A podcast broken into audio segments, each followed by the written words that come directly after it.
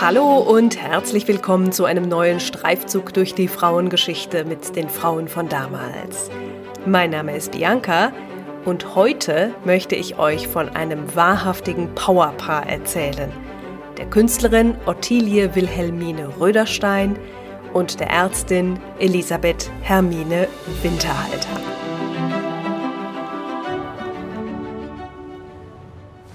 Ich möchte in die Folge gern mal einsteigen, indem ich erzähle, wie ich auf diese beiden Frauen gekommen bin.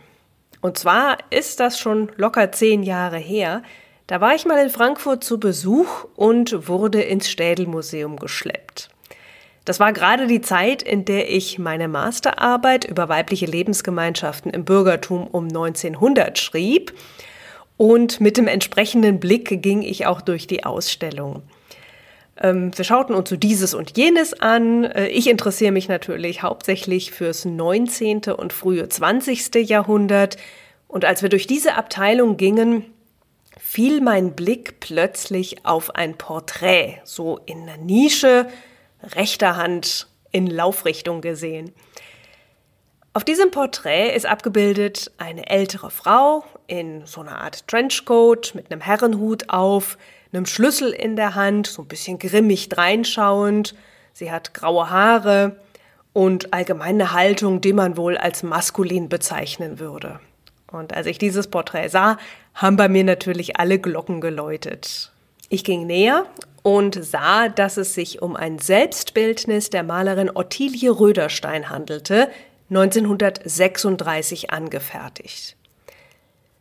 Rechts davon, ich glaube es war rechts, hing ein Porträt von einer jungen Frau am Schreibtisch, die dem Betrachtenden mit einem sehr wachen Blick entgegenschaut. Stift hat sie in der Hand, im Hintergrund im Regal steht ein Totenschädel, das Bild ist in warmen Tönen gehalten.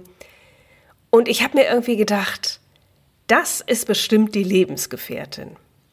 Und in der Tat, die Beschriftung der Bilder verriet auch das, Hierbei handelte es sich tatsächlich um Rödersteins Lebensgefährtin, nämlich die junge Elisabeth Winterhalter als Medizinstudentin, die sie war, gemalt 1887. Als ich wieder zu Hause war, machte ich zu den beiden eine kurze Recherche und dann war mir klar, diesen beiden würde ich auf jeden Fall gerne mal nachgehen wollen. So geschah es dann auch. Und weil just in diesem Städelmuseum bald eine große Retrospektive zu Ottilie Röderstein stattfinden wird, unter dem Titel Frei schaffend vom 20.07. bis 16.10.22, so viel unbezahlte und unbeauftragte Werbung muss sein, will ich euch quasi zur Einstimmung oder zur Nachbereitung, falls ihr die Ausstellung schon gesehen habt, ein bisschen was über Ottilie Röderstein und ihre Lebensgefährtin Elisabeth Winterhalter erzählen. Diese Folge basiert leicht auf einem Vortrag, den ich unter dem Titel Mein Hans, deine Tilly schon mal für das Kunsthaus Zürich gehalten habe. Im Kunsthaus Zürich ist diese Retrospektive nämlich schon gezeigt worden. Damals hatte ich allerdings den Schwerpunkt auf Elisabeth Winterhalter gelegt und heute soll die Künstlerin mal im Zentrum stehen. Aber natürlich wird es, ihr kennt mich, auch um beide als Paar gehen und es wird auch eher biografisch als kunsthistorisch. Ottilie Röderstein und Elisabeth Winterhalter oder Hans und Tilly, wie sie sich gegenseitig nannten. Hans war Elisabeth Winterhalter, Tilly Ottilie Röderstein, waren über 50 Jahre lang ein Paar gewesen. Und wie das gekommen war, wie die beiden sich gefunden hatten, und wie sie mitten in der bürgerlichen Gesellschaft zunächst in Zürich, dann in Frankfurt und dann in Hofheim am Taunus sich ein gemeinsames Leben aufbauten und gestalteten. Darüber möchte ich heute gern mit euch sprechen. Kurz vorab noch ein bisschen was zur Literatur, auf die ich mich stütze. Alles das packe ich euch wieder in die Show Notes. Es ist schon mal die Frage gekommen, was sind denn diese Show Notes, von denen du immer erzählst? Das ist nur so viel zum Hintergrund der Begleittext, den ihr im Podcast-Player findet, wenn ihr auf meine Folge klickt. Alternativ könnt ihr die Shownotes allerdings in noch ausführlicherer Form immer auf der Internetseite zum Podcast finden, frauenvondamals.de, da müsst ihr dann nur zur jeweiligen Folge navigieren. Für diese Folge stütze ich mich insbesondere auf eine Biografie der Kunsthistorikerin Barbara Röck, auf den Ausstellungskatalog äh, der Zürcher Retrospektive von 2021 und auf Originalquellenmaterial, auf den Nachlass insbesondere von Ottilie Rödersteins erstem Biograf Hermann Juchen, der mittlerweile im Städel lagert, aber als ich das Material gesichtet habe, befand sich das noch in Privatbesitz. Also, so viel zur Grundlage dieser Folge. Gehen wir jetzt mal mitten ins Thema rein und fangen an mit Ottilie Röderstein. Ottilie Röderstein war also, wir haben es gerade gehört, Malerin und ihr Schwerpunkt lag, auch das könnt ihr euch vielleicht jetzt denken, auf der Porträtmalerei. Sie war tatsächlich in ihrer Zeit eine sehr gefragte Porträtkünstlerin, Insbesondere war sie beliebt für sehr lebensnahe und sehr detailgetreue Porträts. In der Regel malte sie ohne große Verfremdungseffekte. Das galt damals als bürgerlicher Stil, also nicht avantgardistisch. Ähm, aber ich werde gleich dazu noch etwas sagen, inwiefern ich zumindest aus der Perspektive der Geschlechterhistorikerin Ottilie Rödersteins Kunst doch für hochmodern und absolut progressiv halte. Bemerkenswert ist, dass Ottilie Röderstein laut dem Werkverzeichnis von Hermann Jucken 84 Selbstporträts gemalt hat, die leider aber nicht alle erhalten sind, und 27 Porträts dazu noch von ihrer Lebensgefährtin Elisabeth Winterhalter. Barbara Röck hat, als sie ihre Dissertation schrieb, die dann auch zu der Biografie wurde, auf die ich mich hier stütze, ähm, einige von diesen Bildern gefunden, die teilweise auch noch als äh, fotografische Reproduktion ähm, existieren. Und aus diesen ganzen Bildern, ob sie jetzt im Original oder nur noch als Dia existieren, geht, finde ich, ganz viel Spannendes hervor, weil wir an diesen Bildern auch sehen, wie ähm, jetzt im Bereich der Selbstporträts Röderstein Identität und gerade auch Geschlechteridentität verhandelte. Und ich liebe ganz besonders ihre Porträts von Elisabeth Winterhalter, weil das für mich auch ganz besondere Bilder sind. Hier sehen wir Röderstein, die einerseits mit dem Blick der Künstlerin schaut, aber natürlich auch mit dem Blick der Liebenden. Und wie sie die Partnerin auf die Leinwand brachte, worauf sie den Blick lenkte, was sie hervorhob, woran man ja dann auch erkennen kann, was sie attraktiv fand, das alles gibt uns eine Art Frauenporträt, ähm, von der es, wie ich finde, in der Kunstgeschichte viel, viel, viel zu wenig gibt. Ich werde euch einige der Porträts in den Show Notes verlinken und vielleicht habt ihr ja Lust, diese Folge mit einem Zweitgerät zu hören, weil ich auf einige der Bilder im Verlauf der Folge auch noch eingehen werde. Aber ich werde auch mal versuchen, sie so zu beschreiben, dass es auch ohne Zweitgerät in der Hand geht. Kommen wir aber, bevor es weiter um Bilder geht, erstmal zu Ottilie Röderstein selbst. Ottilie Röderstein ist Deutschschweizerin. Sie wurde am 22.04.1859 geboren.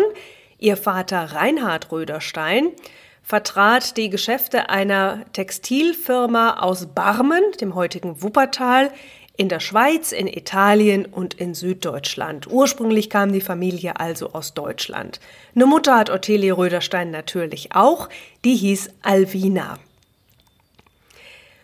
Ottilies erste intensive Begegnung mit der Malerei geschah, als sie neun Jahre alt war. Und dazu können wir sie glücklicherweise selbst zu Wort kommen lassen.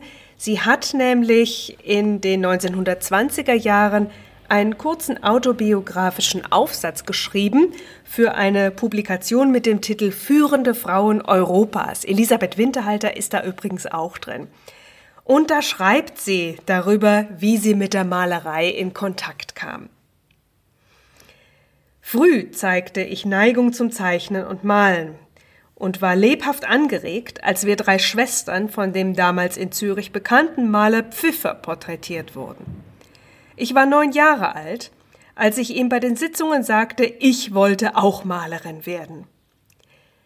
Nach den Schuljahren, die für mich harte Prüfungsjahre waren, sollte ich mich nach dem Willen meiner Mutter, die eine pflichtgetreue Hausfrau war und die unsere Erziehung hauptsächlich leitete, mein Vater war beruflich den größten Teil des Jahres seinem Hause und seiner Familie ferngehalten, im Haushalte beschäftigen. Dafür fehlte mir aber jeder Sinn und mein ganzes Streben und Denken war auf den Besuch eines von Pfiffer geleiteten Schülerateliers gerichtet. Mein Vater unterstützte diesen meinen Wunsch und endlich durfte ich mit 17 Jahren in Pfiffers Atelier eintreten. Und im weiteren Verlauf schreibt sie, dass sie dort in diesem Atelier bereits eine andere Künstlerin noch kurz kennenlernen konnte, die später auch sehr berühmt werden sollte, nämlich die Schweizerin Luise Katharina oder wie sie sich später nannte, Louise Catherine Breslau, die jedoch zog sehr bald nach Rödersteins Eintritt in dieses Atelier nach Paris. Dahin sollte es Ottilie Röderstein auch mal verschlagen, aber so weit sind wir noch lange nicht. Die Familie war nämlich keineswegs geneigt, Ottilie aus dem Haus gehen zu lassen. Auch dann nicht, als ähm, sie 1879 mit der Ausbildung in Pfiffers Atelier fertig war. Da wäre sie eigentlich schon gerne nach Paris gegangen, aber Paris galt als Sündenbabel und da sperrte sich die Familie doch noch dagegen. Es wurde aber ein Kompromiss gefunden, nämlich Berlin, wo die mittlerweile verheiratete Schwester von Ottilie Röderstein, Johanna, verheiratete Voß, wohnte.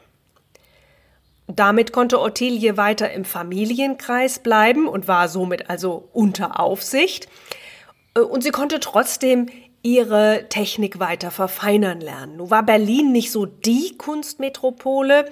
Barbara Röck schreibt äh, von einem wahrhaftigen kaiserlichen Kunstdiktat. Also man malte damals in Berlin hauptsächlich Preußens Gloria, war also so ein bisschen eingeschränkt in der Wahl der Sujets und auch der Technik. Aber es gab immerhin eine Kunstakademie, eine königliche Hochschule für bildende Künste und jährliche Kunstausstellungen. Die Akademie und die Hochschule, das war für Ottilie Röderstein natürlich überhaupt kein Thema, denn die nahmen zu jener Zeit noch keine Frauen an. Andere Optionen, die es gab, waren laut Barbara Röck Kunstgewerbeschulen, der Lette-Verein, Möglichkeit gab es auch, sich zur Zeichenlehrerin ausbilden zu lassen. Das war Ottilie Röderstein jetzt allerdings nicht wirklich genug. Sie wollte wirklich künstlerisch schaffen. Und so war die Lösung für sie, auch wiederum eine Kompromisslösung, ein privates Damenatelier. Dieser Damenateliers gab es so einige. Das war nämlich für äh, Mallehrer oder Maler eine ganz gute Einnahmequelle. Ähm, also in der Regel wurden die tatsächlich als Geldquelle betrieben. Frauen hatten ja nun mal überhaupt keine andere Möglichkeit als diesen Privatunterricht und waren damit auf diese Ateliers auch angewiesen. Der Unterricht war allerdings nicht reguliert und äh, die Qualität schwankte auch sehr stark. Ähm, Barbara Röck vermutet auch, dass die Schülerinnen im Atelier Karl Gusso, wo Ottilie Röderstein dann letztlich eintrat, auch nicht zu einer eigenständigen künstlerischen Entwicklung angehalten wurden, aber immerhin eine gute und sehr solide Technik vermittelt bekamen. In der Ausbildung zum Maler, zur Malerin ist natürlich eine Sache von absolut wesentlicher Bedeutung, insbesondere wenn man menschliche Körper malen möchte, nämlich die Ausbildung im Aktzeichnen. Das blieb ähm, Frauen normalerweise vorenthalten, vor allen Dingen im züchtigen Berlin, wo halt preußische Zucht und Ordnung herrschte. Aber laut der Kunsthistorikerin Sandra Gianfreda bot Karl Gusso ab 1876 auch Kurse in Aktzeichnen an. Sie schreibt weiter, dass Frauen vom Aktzeichnen übrigens nicht nur aus sittlich-moralischen Erwägungen ferngehalten wurden, sondern es gab auch handfeste Verteilungskämpfe, denn die höchste Gattung der Malerei war damals die Historienmalerei. Ich habe ja gesagt, Preußens Gloria. Und das ging nun mal nicht ohne Nackedeis. Und es war also für männliche Künstler ganz praktisch, da sittliche Gründe vorschieben zu können, um die Frauen von diesem lukrativen Pott fernzuhalten. Frauen sollten dilettieren, sie sollten kopieren, sie sollten nicht eben frei schaffen, wie die Ausstellung im Städel-Museum übertitelt ist. Ja, drei Jahre blieb Ottilie Röderstein in Berlin. 1882 aber ging es für sie dann schließlich und endlich doch nach Paris. Ihre Freundin und Berliner Mitstudentin Annie Hopf, später verheiratete Stäbler Hopf, plante selbst zur weiteren Ausbildung in die französische Hauptstadt zu gehen.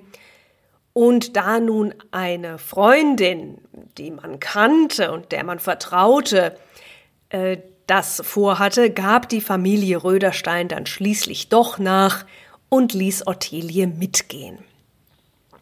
Paris war nun wirklich die Kunstmetropole der damaligen Zeit. Ottilie Röderstein ging auch hier wieder in ein Damenatelier. Auch hier gab es keine andere Möglichkeit. Und zwar äh, wählte sie sich aus das Atelier des Dames von Émile Auguste Carolus Durand und Jean-Jacques Henner.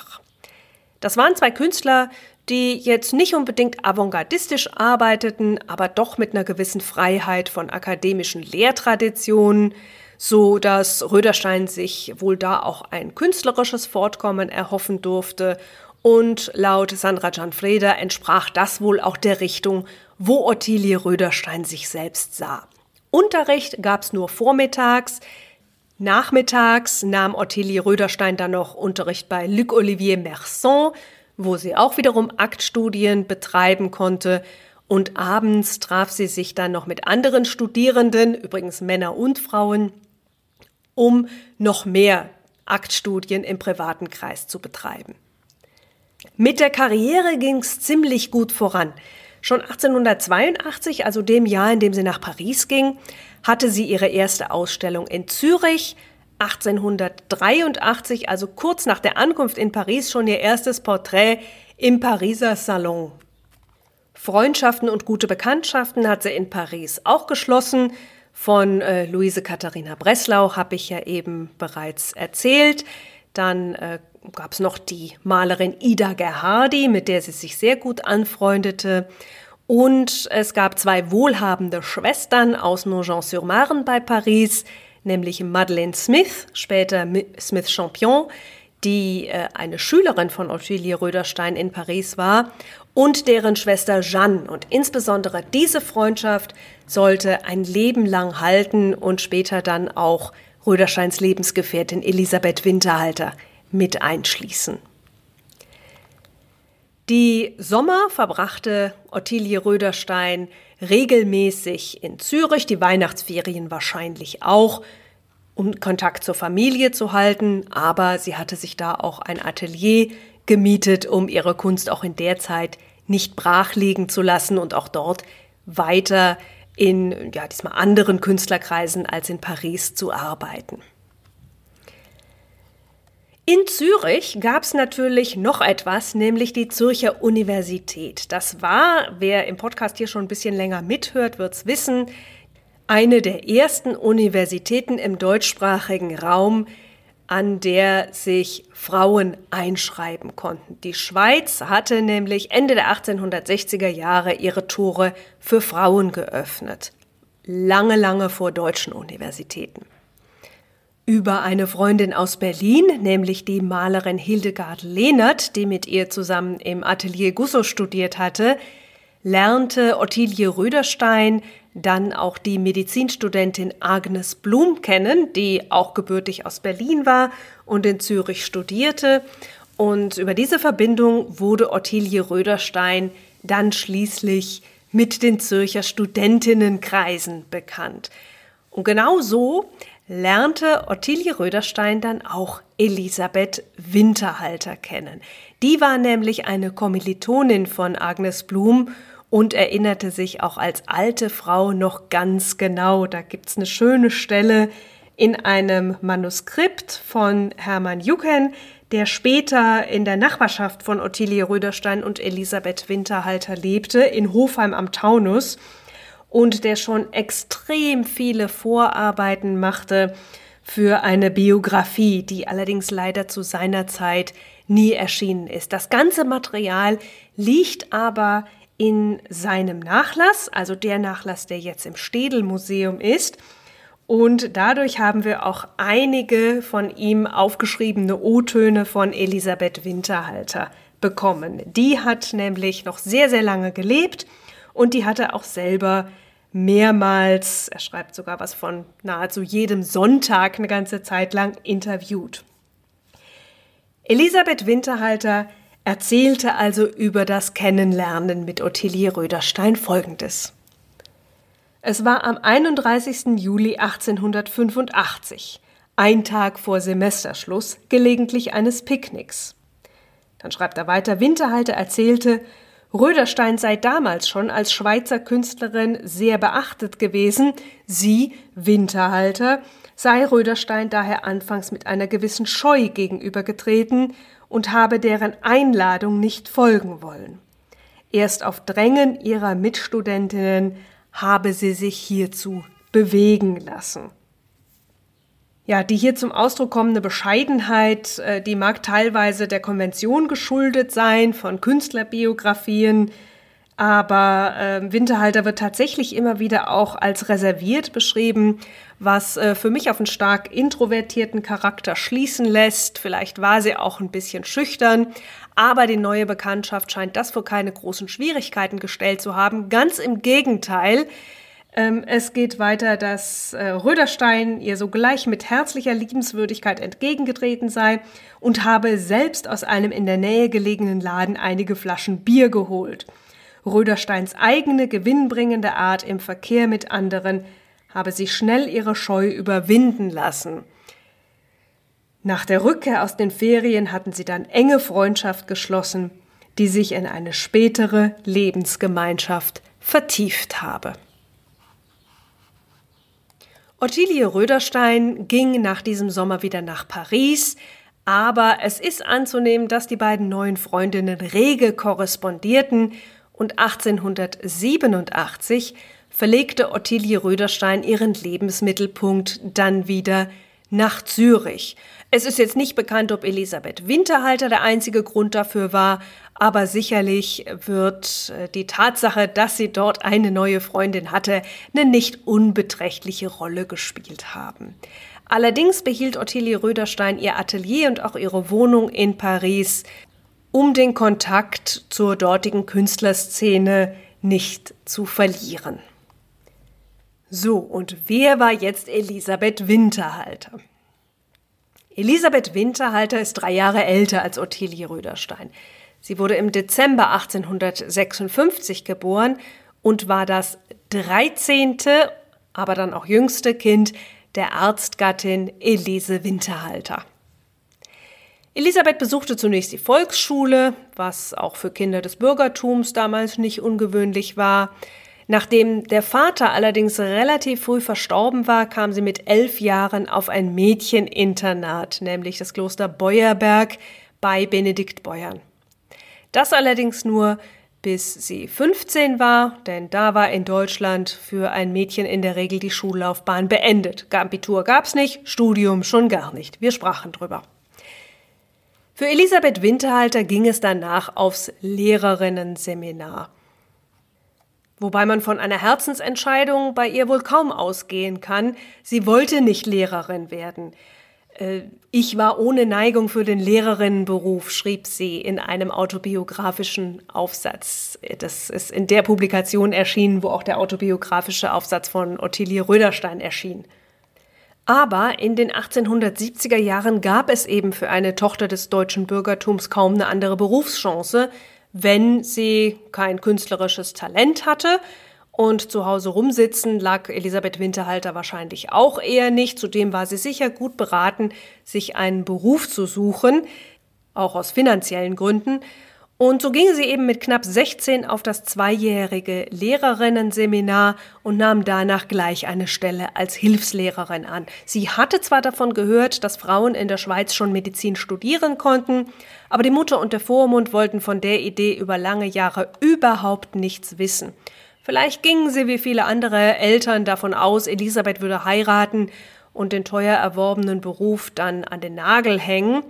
Aber Elisabeth blieb so hartnäckig wie ledig und so war Anfang der 80er Jahre der Widerstand dann endlich gebrochen und sie konnte über sich sagen, Herbst 1884 ließ ich mich in Zürich als Studentin der Medizin immatrikulieren.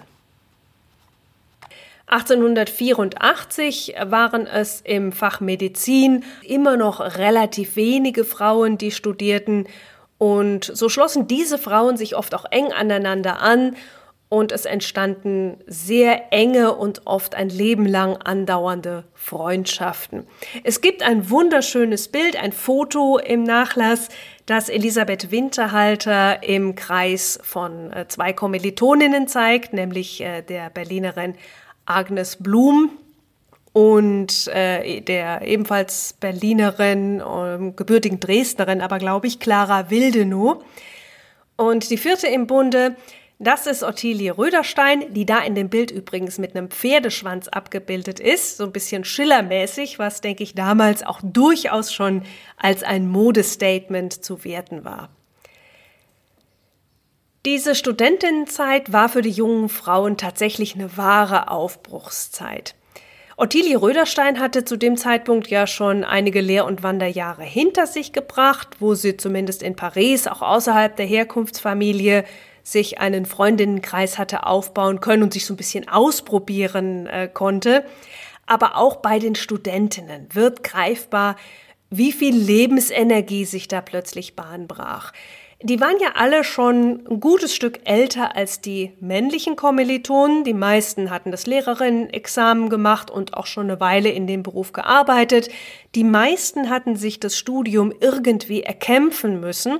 Studiumpensum war auch enorm, gerade für die Deutschen, die, wenn sie das Staatsexamen machen wollten, noch die Schweizer Maturität nachzuholen hatten, denn sie hatten ja kein Abitur. Sie brachten ja aus Deutschland nur dieses Lehrerinnen-Examen mit.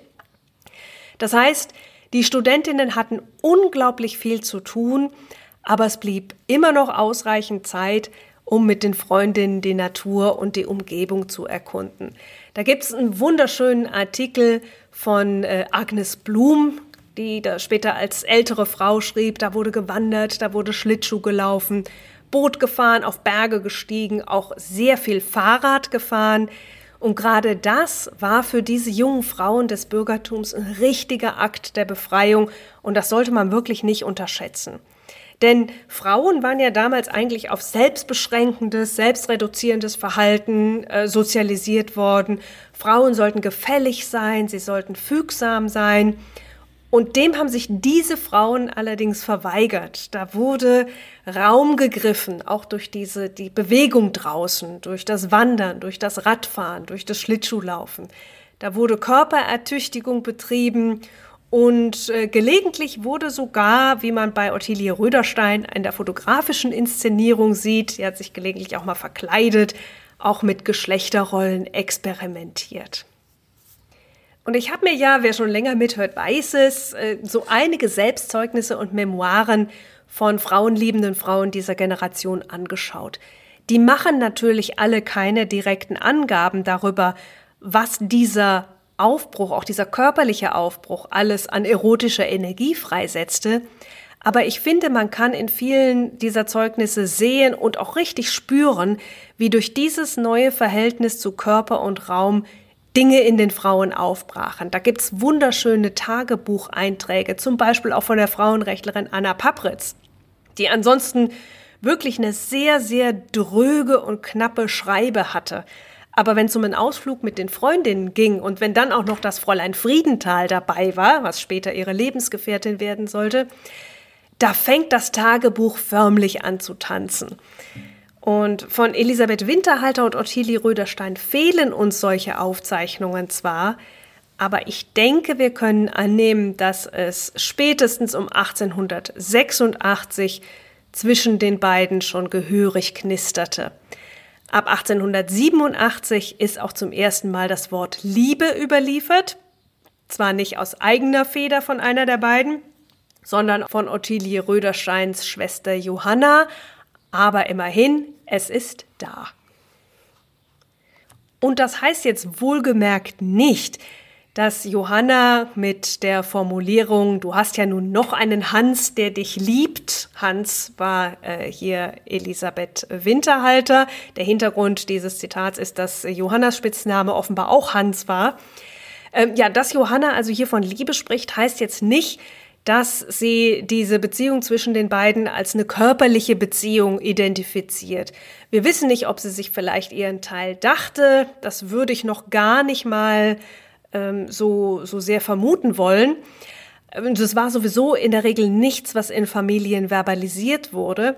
Aber das heißt wohlgemerkt nicht, dass die Familie die Beziehung nicht ernst genommen hat oder dass wir gar sagen könnten, ja, es ist jetzt nicht klar, ob es eine Liebesbeziehung war oder nicht. Es gibt auch noch einige schriftliche Zeugnisse von Ottilie Röderstein als namentlich älterer Frau, auf die ich dann später noch eingehe. Aber wir sehen auch schon hier, da wird über Liebe gesprochen. Elisabeth Winterhalter war in der Familie Röderstein anerkannt und ging offenbar irgendwann im Haus auch ein und aus. Ziemlich früh entstanden auch die ersten Porträts von Elisabeth Winterhalter. Das Porträt, was ich eingangs erwähnte, von 1887, war nicht das erste, aber vermutlich wohl das erste großformatige. Ja, Liebe hin oder her, beide Frauen schätzten aber nach wie vor ihre Unabhängigkeit und verfolgten auch eigene Projekte. Ottilie Röderstein behielt ihr Atelier in Paris, verbrachte wie gesagt mehrere Monate dort, um auch Anschluss an die Kunstszene und ihre Freundinnen zu halten.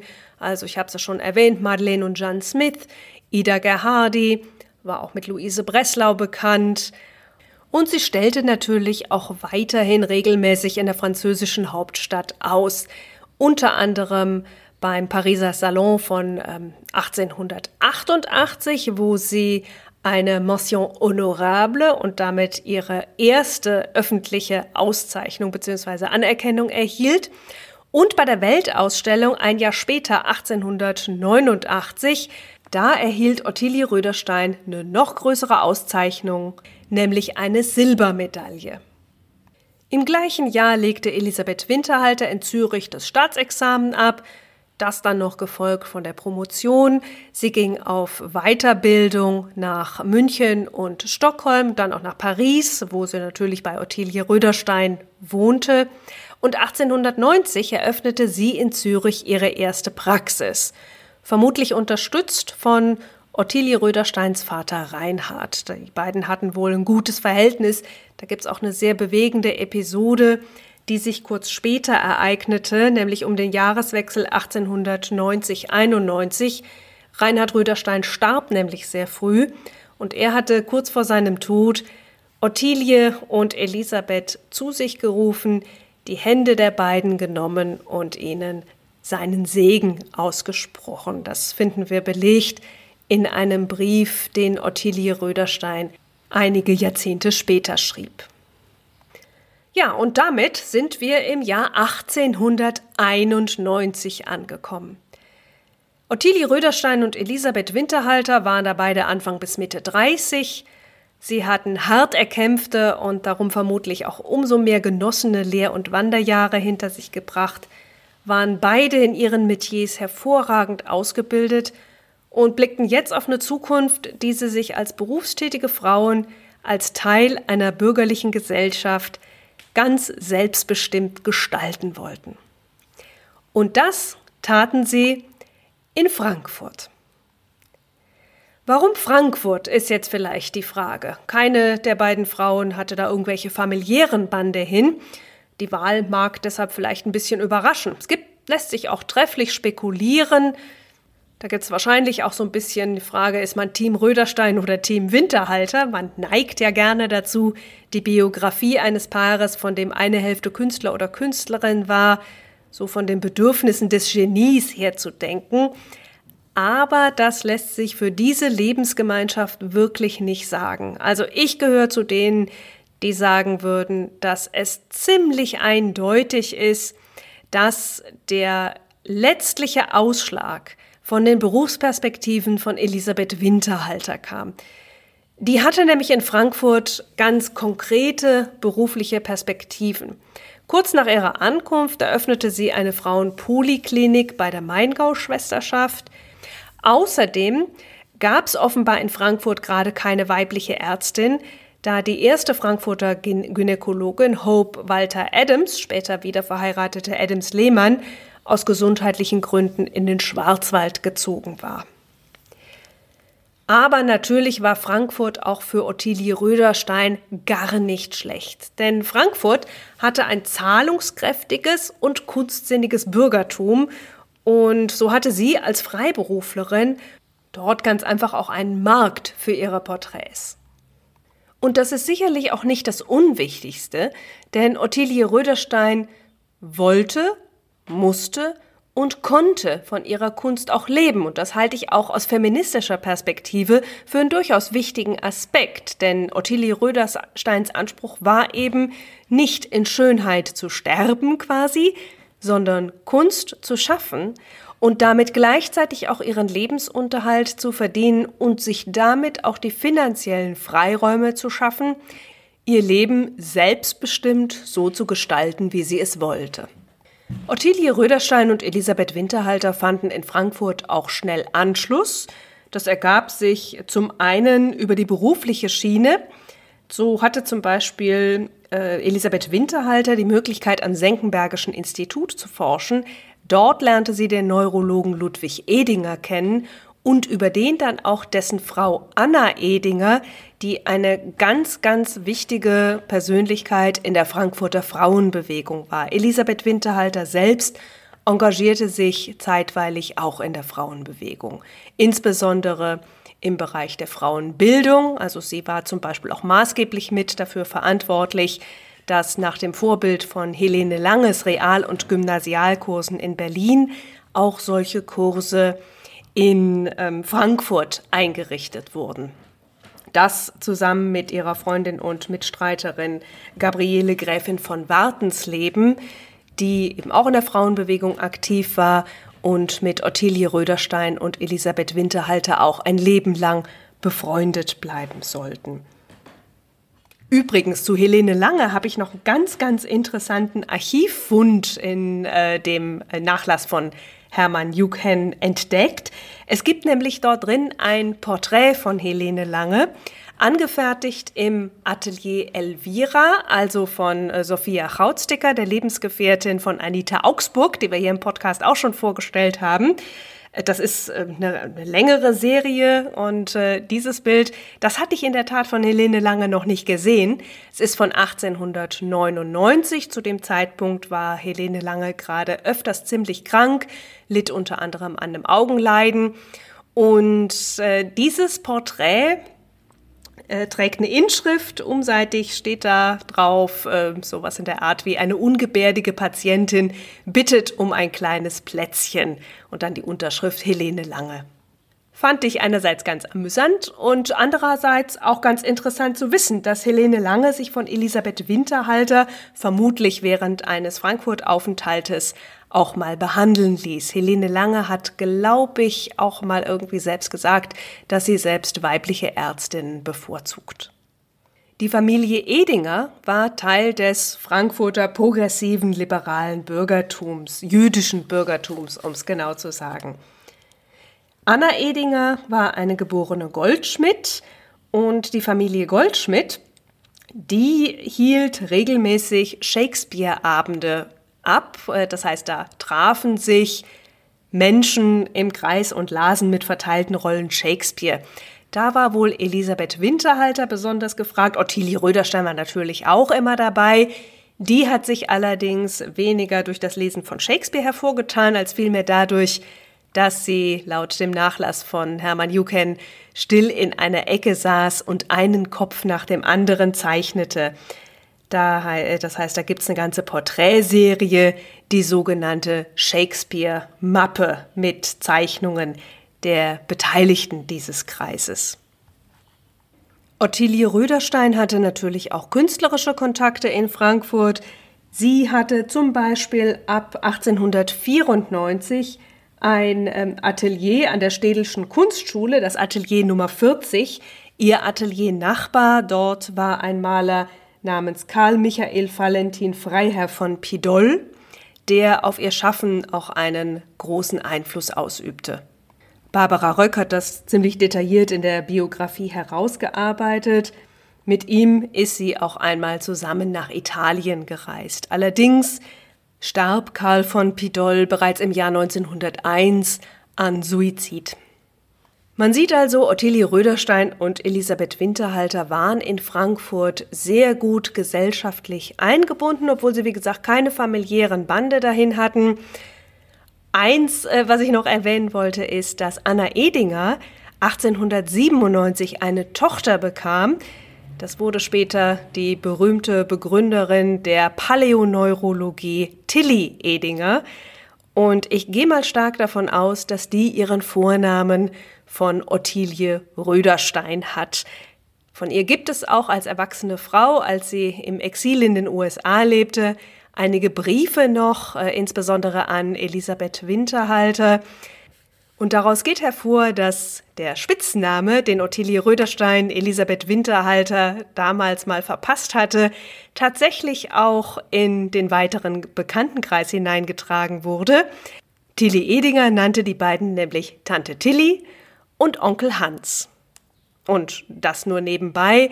Es gibt auch Briefe von Familienmitgliedern, sowohl der Familie Röderstein als auch der Familie Winterhalter, in denen Elisabeth Winterhalter wahlweise Tante Elise oder aber auch tatsächlich Tante Hans genannt wurde. Wie gesagt, hielt Ottilie Röderstein aber immer auch ihre Kontakte nach Paris und verbrachte nach wie vor mehrere Monate des Jahres dort, um Anschluss zu halten Paris war nach wie vor die große Kunstmetropole und es gab ja die Freundschaften, die sie pflegen wollte, insbesondere zu John Smith und den Austausch mit Kolleginnen und Kollegen. Sie besuchte dort zahlreiche Ausstellungen, stellte selbst aus und so weiter. Bekannt ist auch, dass sie 1899 zum Begräbnis einer weiteren sehr, sehr, sehr bemerkenswerten Künstlerin fuhr, nämlich der Tiermalerin Rosa Bonheur. Und Rosa Bonheur ist eine wirklich ganz immens interessante Persönlichkeit. Sie stammte selbst schon aus einer Künstlerfamilie und spezialisierte sich schon früh auf Tiermalerei. Jetzt würde man denken, dass ein junges Mädchen sich ähm, auf Kaninchen, Hunde und Katzen vielleicht konzentriert. Damit ging's auch los, blieb aber nicht dabei. Die Modelle wurden immer größer und immer wilder, bis es am Ende Wildpferde oder Pferde aller Art, Löwen und Tiger waren. Ähm, Rosa Bonheur perfektionierte ihre Kunst immer dadurch, dass sie auch auf Bauernhöfen, Pferdemärkten und Schlachthöfen arbeitete, unterhielt später auf ihrem Landsitz sogar einen eigenen Privatzoo. Und auch Rosa Bonheur lebte mit einer Frau zusammen, nämlich der Malerin Nathalie Mika. Die starb 1889. Danach zog Rosa Bonheur mit der 34 Jahre jüngeren Malerin Anna Klumpke zusammen und lebte mit ihr bis zu ihrem eigenen Tod 1899. Sie liegt im Familiengrab der Familie Mika begraben und sie ging tatsächlich komplett offen mit der Tatsache um, dass sie Frauen liebte. Einem Herrn schrieb sie einmal, mein Herr, wenn Sie wüssten, wie wenig ich mich für Ihr Geschlecht interessiere. Was männliche Wesen betrifft, so interessieren mich ausschließlich die Stiere, die ich male. So, und wenn ihr jetzt meint, das ist eine Frau, über die ich unbedingt mehr hören muss, euch kann geholfen werden, nämlich von der Kollegin Jasmin vom Podcast Her Story.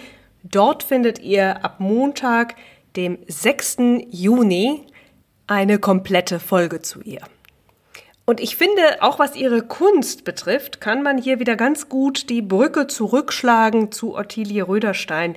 Mit dem Großwild, das ähm, Rosa Bonheur malte, widmete sie sich nämlich einem Sujet, das eigentlich ja überhaupt nicht mit Frauen verbunden war. Also Frauen waren ja eigentlich fürs Dekorative, fürs ja eigentlich eher niedliche und süße zuständig, sagte zumindest das Geschlechterklischee. Das war nun Rosa Bonheurs Ding aber überhaupt nicht. Das heißt, mit ihrer Malerei hat sie auf eine gewisse Weise genauso Geschlechtergrenzen gesprengt wie mit ihrer Selbstinszenierung. Und auch Röderstein hat das in ihrer Malerei getan. Ich finde, das sehen wir insbesondere, wenn wir uns ihre Selbstporträts anschauen und ihre Porträts von Elisabeth Winterhalter. Das ist eine Form von Weiblichkeit, die wir eigentlich wirklich nicht oft auf der Leinwand sehen. Und das zusammengenommen eben mit der Tatsache, dass sie von ihrer Kunst leben konnte, das sind die Dinge, die ich an Ottilie Röderstein so unglaublich progressiv finde. Holen wir dazu mal ein bisschen aus. Ottilie Röderstein wird ja oft als eine bürgerliche Künstlerin bezeichnet. Und das hat auch sehr viel für sich, das ist auch absolut so. Ottilie Röderstein war jetzt keine die sich als die absolute Avantgarde sah. Sie experimentierte durchaus und sie hatte auch verschiedene Schaffensphasen, die jetzt nicht nur dadurch begründet waren, dass sie sich im Frühjahr 1901 an der Hand verletzte und das feinpinselige Arbeiten ihr dadurch nicht mehr so möglich war wie vorher. Also sie hatte auch durchaus immer so verschiedene Entwicklungen, verschiedene Phasen, aber äh, ihre ganzen Entwicklungen geschahen, ich würde jetzt mal das Wort verwenden, maßvoll, was ja durchaus auch ein bürgerlicher Wert ist. Und sie zielte auch ab auf ein bürgerliches Publikum. Und gerade dieser Fokus darauf, auch Bilder verkaufen zu können, beziehungsweise Aufträge zu erhalten, der ist insbesondere insofern unglaublich weitsichtig gewesen, als gerade in den 1920ern die Inflation ja vielen, vielen, vielen bürgerlichen Frauen ganz heftig auf die Füße gefallen ist, die eben keine Möglichkeit zum eigenständigen Gelderwerb hatten und die von Leibrenten lebten. Wir haben da zum Beispiel äh, Anna Papritz und Margarete Friedenthal, an denen man das ganz deutlich sehen kann. Und natürlich gab es Kontakte zu avantgardistischeren Kreisen. Ich meine, Röderstein war ja nicht umsonst regelmäßig in Paris, um ähm, an den Entwicklungen in der Welt der Kunst teilzuhaben. Ich würde sowieso sagen, dass die Grenzen da absolut fließend waren, auch was die Communities betraf. Man hat immer so den Mythos, es gab das Bürgertum und es gab die Bohème. Aber da waren tatsächlich die Übergänge extrem fließend. Da gab es Berührungspunkte und man, es gab nicht diesen einen Gegensatz. Aber auf der einen Seite haben wir die coole avantgardistische Bohème und auf der anderen Seite das spießige Bürgertum. Also da gab es Übergänge und das ist ja auch logisch, denn das war ein und dieselbe Schicht, aus der diese Menschen kamen alle. Und bürgerlich heißt ja auch nicht gleich spießbürgerlich. Eigentlich muss man für das 19. und beginnende 20. Jahrhundert sagen, es kann auch das genaue Gegenteil bedeutet haben. Es gab ein liberales Bürgertum, ich habe es ja eben schon angedeutet. Die Edingers zum Beispiel waren Teil des Frankfurter progressiven, liberalen jüdischen Bürgertums. Und gerade in Frankfurt war, wurde diese Liberalität auch gelebt. Und Bürger sein, das bedeutete ja gerade im 19. Jahrhundert auch, dass man genug davon hatte, nur noch untertan zu sein. Man wollte selber Gesellschaft mitgestalten. Bürgerlichkeit gab also durchaus auch Platz für Individualität. Das war sogar gewollt. Der Bürger ist ja, wie gesagt, kein Untertan, sondern ein Individuum und man legte auch Wert darauf, seinen inneren Wesenskern auszudrücken, sprich also auch Ehrlichkeit, Gradlinigkeit, all diese bürgerlichen Werte die drückten sich in der Selbstinszenierung absolut aus. Das galt aber wohlgemerkt erstmal nur für Männer, also ein Schönheitsideal, das den inneren Wesenskern zeigte. Für Frauen galten andere Schönheitsideale, die sich an der ihr zugeschriebenen Rolle orientierten. Frauen waren zuständig fürs Zarte, Sanfte, Dekorative und für die Reproduktion. Aber wie gesagt, Frauen gaben sich mit diesen Zuschreibungen ja lange nicht mehr so zufrieden. Und sie begannen auch, sich diese Ansprüche einer gestaltenden, einer schaffenskräftigen Bürgerlichkeit anzueignen. Da waren auch Ottilie Röderstein und Elisabeth Winterhalter dabei. Die inszenierten tatsächlich bürgerlichen Lifestyle. Man sieht es auch auf Fotos. Und ähm, ja, sie mussten dieses Interesse und diesen Lifestyle eben nicht mit der Notwendigkeit abwägen, sich für einen Mann als potenziellen äh, Paarungsgefährten attraktiv zu machen. Und deswegen haben wir, finde ich, gerade bei Ottilie Röderstein und Elisabeth Winterhalter, also bei deren Porträts, eine sehr interessante Fallstudie, die uns zeigt, wie zwei frauenliebende Frauen eine selbstbestimmte weibliche Bürgerlichkeit inszenierten. Ich finde, man kann das ganz wunderbar an den Selbstporträts und Porträts von Elisabeth Winterhalter sehen. Jetzt werde ich ein paar beispielhaft ansprechen. Das erste ist das eingangs genannte Porträt von Elisabeth Winterhalter als Studentin aus dem Jahr 1887. Wie gesagt, Links zu den Porträts befinden sich in den Shownotes. Das ist das Porträt, was ich im Städel habe hängen sehen. Das stammte aus der Studentinnenzeit. Da haben wir Elisabeth Winterhalter als eine Frau mit einem sehr wachen, ernsten und intelligenten Blick. Das ist eindeutig eine intellektuellen Inszenierung. Sie trägt gedeckte Farben, hochgeschlossene Kleidung und betonte Körperteile sind jetzt etwa nicht, wie man das äh, sonst oft so bei Frauenporträts sieht, ähm, Verweise auf die Reproduktionsorgane oder eben auf Haare oder Schmuck oder sonst irgendwas Dekoratives, sondern inszeniert ist der denkende Kopf mit klaren Augen und die schreibende Hand.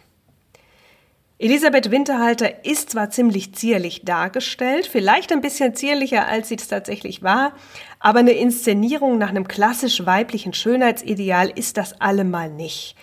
Der Torso ist komplett aus dem Fokus genommen. Wir sehen keinen Schmuck, keine Blumen oder andere Attribute, die so traditionell Feminines rüberbringen. Dafür sehen wir im Regal einen Totenschädel, der eindeutig auf Elisabeth Winterhalters Beruf hinweist. Und das ist ähm, etwas, was wir aus Gelehrtenporträts absolut kennen. Also männliche Gelehrteninszenierungen, die sehen schon seit längerer Zeit zu diesem Zeitpunkt so aus. Ähm, seit Jahrhunderten kann man sagen. Und hier beginnen jetzt also auch Frauen sich das anzueignen. Ähnlich sehen wir das in äh, der Art und Weise, wie Frauenrechtlerinnen sich fotografieren ließen. Die Fotografien von Sophia Hautsticker zum Beispiel, die sind da absolut auch zu nennen. Und auch da werde ich mal zwei, drei Links nur beispielhaft in die Shownotes tun. Und jetzt kann man sich natürlich fragen, ist das jetzt schon eine maskuline oder androgyne Inszenierung?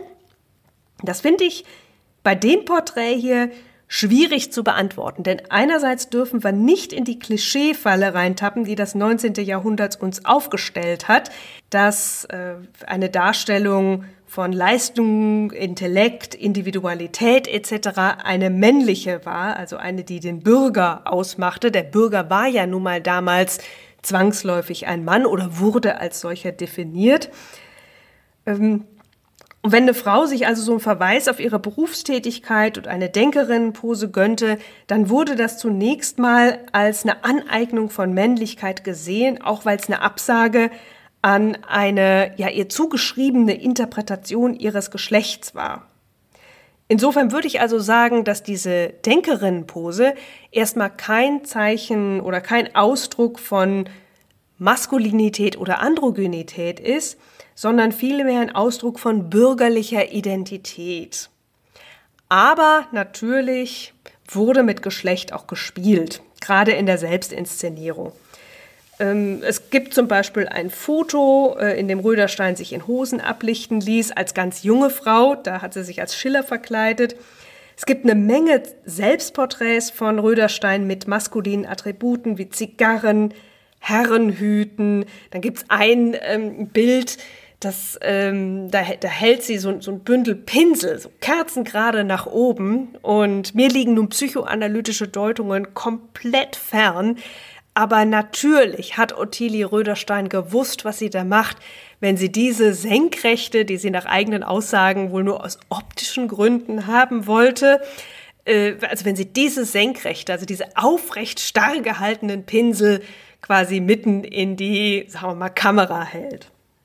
Dann gibt's wieder auch Porträts, in denen sie weniger kerlich erscheint, äh, manchmal sogar so ein bisschen wie die schlecht gelaunte Großmutter aussieht. Ein ähnliches Spiel mit Geschlecht sehen wir auch bei Elisabeth Winterhalter. Da gibt's teilweise Porträts, die sind äh, leider nicht im Internet, die, die sehr weich und sehr, sehr weiblich sind. Andere wiederum sind äh, sehr androgyn inszeniert. Da gibt's eins, wo sie in ganz bequemer Kleidung, äh, vielleicht so ein Lodenjackett oder sowas, mit einem Rassehund abgebildet ist. Äh, es erinnert so ein bisschen an den englischen Landadel. Ähm, aber äh, sie sieht auf dem ganzen Bild, so wie sie sich da gibt, eher aus wie Lord Hans als wie Lady Elizabeth, sagen wir mal. Das Selbstporträt mit den Schlüsseln, wo Ottilie Röderstein einen Herrenhut anhat und so Mantel, das habe ich euch ja eingangs schon beschrieben. Aus dem gleichen Jahr, nämlich 1936, ist ein weiteres Selbstporträt, das ich total faszinierend finde. Da sieht sie aus, als hätte sie kurze Haare, hat sie aber nicht. Es ist also vermutlich der Dutt, den sie äh, zeitlebens trug. Aber sie trägt äh, so einen olivgrünen Hemdkragen, ein braunes Jackett oder einen Mantel mit einem sehr breiten Revers. Und in der Hand hat sie so zwischen Zeigefinger und Mittelfinger ganz deutlich, äh, auch in, in einer sehr, sagen wir mal, traditionell maskulinen Pose, einen Zigarillo. So eine Inszenierung, das sagte natürlich auch was aus. Klar sind von Ottilie Röderstein und Elisabeth Winterhalter wie auch von so vielen, vielen anderen Frauenpaaren ihrer Generation nie die Worte homosexuell oder lesbisch als Selbstbezeichnung überliefert. Ich glaube, darüber brauchen wir eigentlich gar nicht mehr zu reden. Aber die ganze Selbstinszenierung und auch das Leben, was die beiden sich schufen, mit einem gemeinsamen Haus später in Hofheim, dazu kommen wir noch, ähm, mit diesem ganzen ja, Modell, dass sie öffentlich als Paar auftraten, signalisierte, wir beide gehören zusammen, signalisierte Nichtverfügbarkeit für den männlichen Blick. Es war eine Selbstinszenierung, mit der frauenliebende Frauen sich nicht zuletzt auch füreinander erkennbar machten und es war ein Code, den man auch damals schon durchaus entziffern konnte, wenn man es denn wollte. Und dafür gab es zumindest in liberalen Kreisen auch tatsächlich eine Akzeptanz. Was ich noch vergessen habe zu erwähnen, als Elisabeth Winterhalter studierte, war sie bekannt mit den Kreisen um den Dichter Gerhard Hauptmann. Da gab es so eine Art philosophischen Diskussionszirkel, an dem Elisabeth Winterhalter sehr, sehr gerne teilnahm. Und Hauptmann hat sie sogar im Vorübergehen in seinen Schriften erwähnt. Da schreibt er, ähm, beschreibt er Elisabeth Winteralt, Winterhalter als überaus kluge Person, die ihm aufgefallen war, weil sie schwere Zigarren rauchte. Weiß nicht, ob sie das ihr Leben lang so fortgesetzt hat, aber als Studentin scheint sie da durchaus Spaß dran gefunden zu haben. Irgendwann hatten Ottilie Röderstein und Elisabeth Winterhalter dann genug vom Stadtleben. 1907 kauften sie sich ein großes Grundstück in Hanglage in Hofheim am Taunus. Man höre und staune, damals noch eine günstige Wohnlage. Erst später zogen da auch Künstlerinnen und Künstler hin. Da nennt Barbara Röck insbesondere den Einfluss der Malerin Hanna Becker vom Rad. Das heißt, es entstand da auch so ein bisschen eine Künstlerkolonie. Das war aber zu dem Zeitpunkt, als Ottilie Röderstein und Elisabeth Winterhalter dorthin zogen, noch nicht so gewesen. Ottilie Röderstein hat ihr Atelier im Städel auch erstmal noch behalten, zumindest bis 1911. 1911 war so ein bisschen ein Umbruchsjahr. Elisabeth Winterhalter ging es gesundheitlich auch überhaupt nicht gut. Sie wurde immer schwerhöriger und hängte in dem Jahr dann auch ihren Arztkittel endgültig an den Nagel, kümmerte sich fortan dann um Haus und Hof im Hause Röderstein-Winterhalter, sprich auch die Finanzen. Im Nachlass gibt's noch ein Kassenbuch, das Elisabeth Winterhalter in ihrer sehr interessanten, bisschen schnörkeligen Schrift ganz, ganz akkurat führte. Und von Ottilie Röderstein ist der Spruch äh, durch Hermann Juchen überliefert, ich habe nie Geld, wenn ich solches brauche, gehe ich zum Hans. Also Ottilie Röderstein konnte sich rein aufs Malen konzentrieren und das gesamte Management und die Finanzen übernahm Elisabeth Winterhalter. Noch ein Umbruch kam 1914. Mit Ausbruch des Ersten Weltkriegs musste Ottilie Röderstein ihr Atelier in Paris aufgeben. Die Reisen dorthin wurden dann auch unmöglich. Das heißt, äh, Hofheim wurde tatsächlich zum Lebensmittelpunkt der beiden Frauen. Ottilie Röderstein hatte sich auf das Grundstück ein Ateliergebäude ähm, bauen lassen und in Hofheim entstand auch 1918 ein ganz, ganz tolles Porträt von Elisabeth Winterhalter, wie ich finde. Äh, da steht sie mit verschränkten Armen in einer Kleidung, die fast an eine Ordenstracht gemahnt, schaut auch sehr, sehr streng. Und auch hier haben wir wieder den Verweis auf ihre Kompetenz und ihre Berufstätigkeit, auch wenn sie den Beruf nicht mehr ausübte zu jener Zeit. Den Doktortitel hatte sie ja noch. Da steht Dr. Med E.H. Winterhalter 1918, also mitten aufs Porträt draufgemalt. Auch in Hofheim fanden die beiden Frauen sich wunderbar in der, in diesem Fall jetzt kleinstädtischen Gesellschaft ein. Elisabeth Winterhalter zum Beispiel kümmerte sich um zahlreiche soziale Belange, Volksbildungsverein, Stadtbücherei und so weiter. Ottilie Röderstein als Künstlerin verlieh dem Städtchen natürlich auch einiges an Glanz. Und so bekamen die beiden Frauen auch Anlässlich von Ottilie Rödersteins 70. Geburtstag im Jahr 1929 beide jede für sich die Ehrenbürgerwürde verliehen. Ottilie Rödersteins späte Jahre waren dann gezeichnet immer wieder von depressiven Episoden, Sie litt sehr stark unter dem Aufkommen des Nationalsozialismus. Beide Frauen hatten ja zahlreiche jüdische Freundinnen und Freunde, nicht nur in Frankfurt, auch in Hofheim die Malerin Emma Kopp, die in der Nachbarschaft lebte, die die beiden Frauen aber auch schon aus Frankfurt kannten. Da gibt's auch eine wunderschöne Schnappschussserie von 1904 in Rödersteins Pariser Wohnung. Da ist Emma Kopp auch dabei. Und ja, Röderstein litt sehr stark unter den Repressionen gegenüber den Freundinnen und Freunden, aber auch dadurch, dass der öffentliche Raum enger wurde, dass die Kunst auf eine nie zuvor dagewesene Art und Weise gegängelt wurde. Und es kamen dann auch noch private Enttäuschungen dazu, ähm, wie zum Beispiel ähm, eine, ein sehr, sehr trauriges Ende einer recht innigen Freundschaft mit einer Künstlerin namens Joan Whitehead, die war um einiges jünger. Nichts Genaues weiß man nicht, aber es endete sehr bitter und Ottilie Röderstein muss das wohl bis zum Ende ihres Lebens nicht verwunden haben. Es gab allerdings auch freudige Momente. Da gibt es zum Beispiel auch im Stadtarchiv Hofheim eine wunderbare Schnappschussserie, von äh, offenbar einem Besuch der französischen Freundin Jeanne Smith. Da sind alle drei Frauen immer so wechselweise drauf. Und die sind wirklich ganz herrlich. Da sieht man sie auch teilweise herzhaft lachen oder Elisabeth Winterhalter auch einmal sehr verschmitzt lächeln.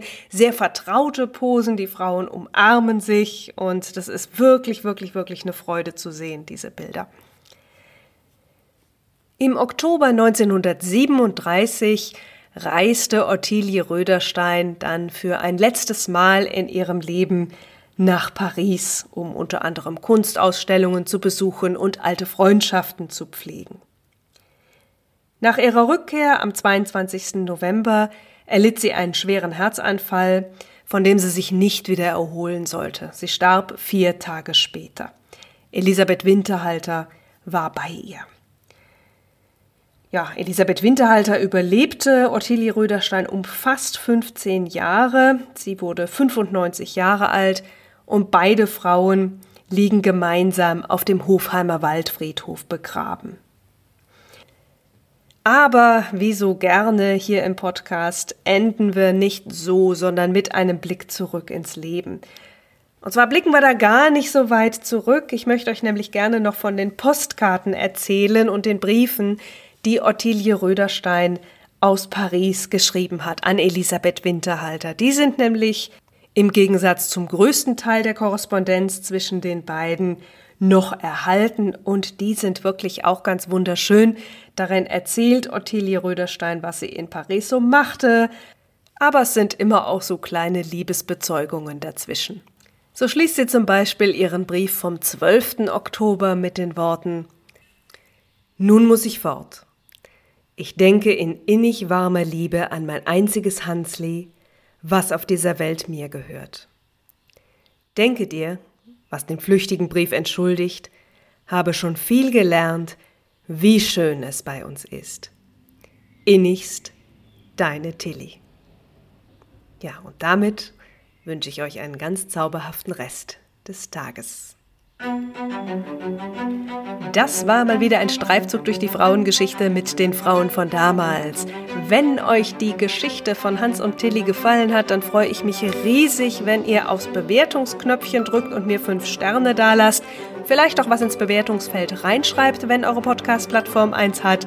Ich freue mich riesig darüber, von euch zu hören, entweder über Twitter oder Instagram oder auch per E-Mail. Die Adresse findet ihr auf meiner Website frauenvondamals.de. Und wenn noch jemand Lust hat, bei Coffee etwas in den Hut zu werfen oder ein freiwilliges Abo bei Steady abzuschließen, da freue ich mich natürlich auch ganz besonders drüber. Die Links dazu findet ihr in den Shownotes. Und damit bleibt mir nur noch zu sagen, bleibt mir gewogen. Ich hoffe, wir hören uns in einem Monat wieder. Und ich sage Tschüss und bis bald.